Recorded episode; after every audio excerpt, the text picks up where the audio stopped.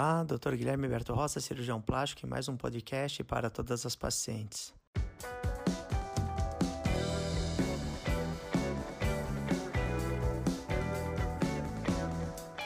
Doutor, prótese de mama tem que trocar?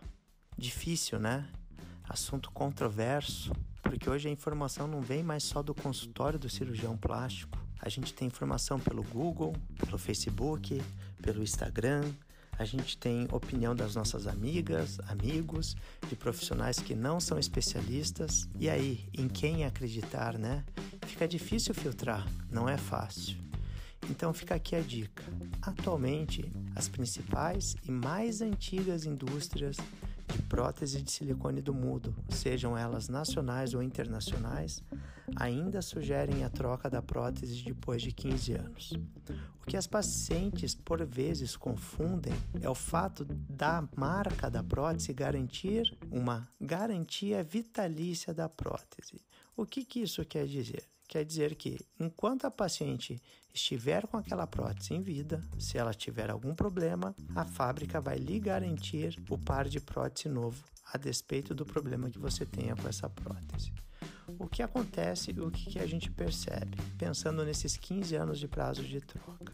Se você é uma paciente jovem de 30, 20 anos, você obviamente já percebe. Eu vou colocar uma prótese numa paciente de 30 anos de idade. Ter ideia de que nunca mais você vai trocar essa prótese é irreal, até porque é o que eu falo para minhas pacientes todos os dias. Em 15 anos, infelizmente, o que envelhece é nosso corpo, não a prótese.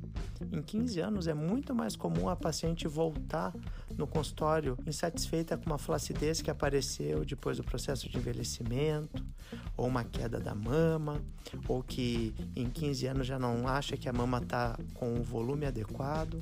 A paciente volta antes no consultório do cirurgião plástico para querer aumentar o volume, diminuir o volume, erguer novamente a mama, retirar um pouco mais desse excesso de pele, muito antes do que a necessidade da troca da prótese. Hoje as próteses mais modernas, elas raramente geram problemas mecânicos como ruptura, extravasamento.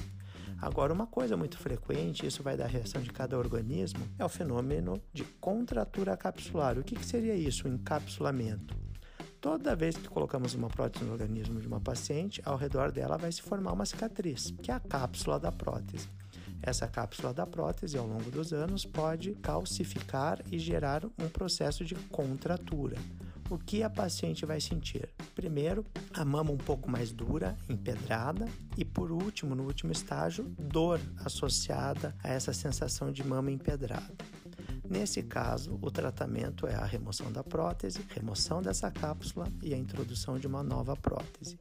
Em casos mais brandos, onde a paciente está com início de contratura, medicamentos via oral podem ajudar a melhorar essa sensibilidade, ok? Mas hoje ainda permanece a máxima: troca de prótese em média depois de 15 anos.